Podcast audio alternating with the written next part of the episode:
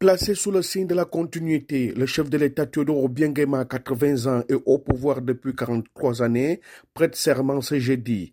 Il va déclarer fidélité à la Constitution au cours d'une cérémonie en grande pompe au bord de la mer à Malabo. L'investiture du président équatorien réélu pour un sixième et dernier mandat de sept ans va se dérouler en présence d'au moins cinq chefs d'État africains, dont Denis Sassou Nguesso du Congo-Brazzaville et Faustin Archange Touadéra de la République centrafricaine. Une grande parade d'au moins 1500 membres des forces armées est prévue. Le président Théodore Obiangema a été réélu avec 94,9% des voix face à deux candidats de l'opposition. Samuel Obiambana, Malabo, pour VOA Afrique.